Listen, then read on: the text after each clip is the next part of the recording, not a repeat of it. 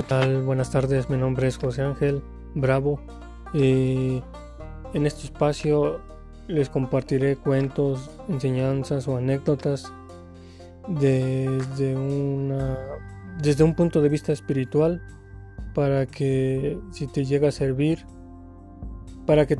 más bien para que escuchándolo y repitiéndolo, escuchándolo una y otra vez, te pueda servir en tu vida diaria para que por medio de ello alcances a llegar a una reflexión en tu vida. Y si y si puede, y, para que puedas dar la pauta el, camino a, cambiar a ser una mejor persona. Les invito a, a poner atención a escuchar y a dar una crítica en lo posible una crítica positiva si es que te gusta este contenido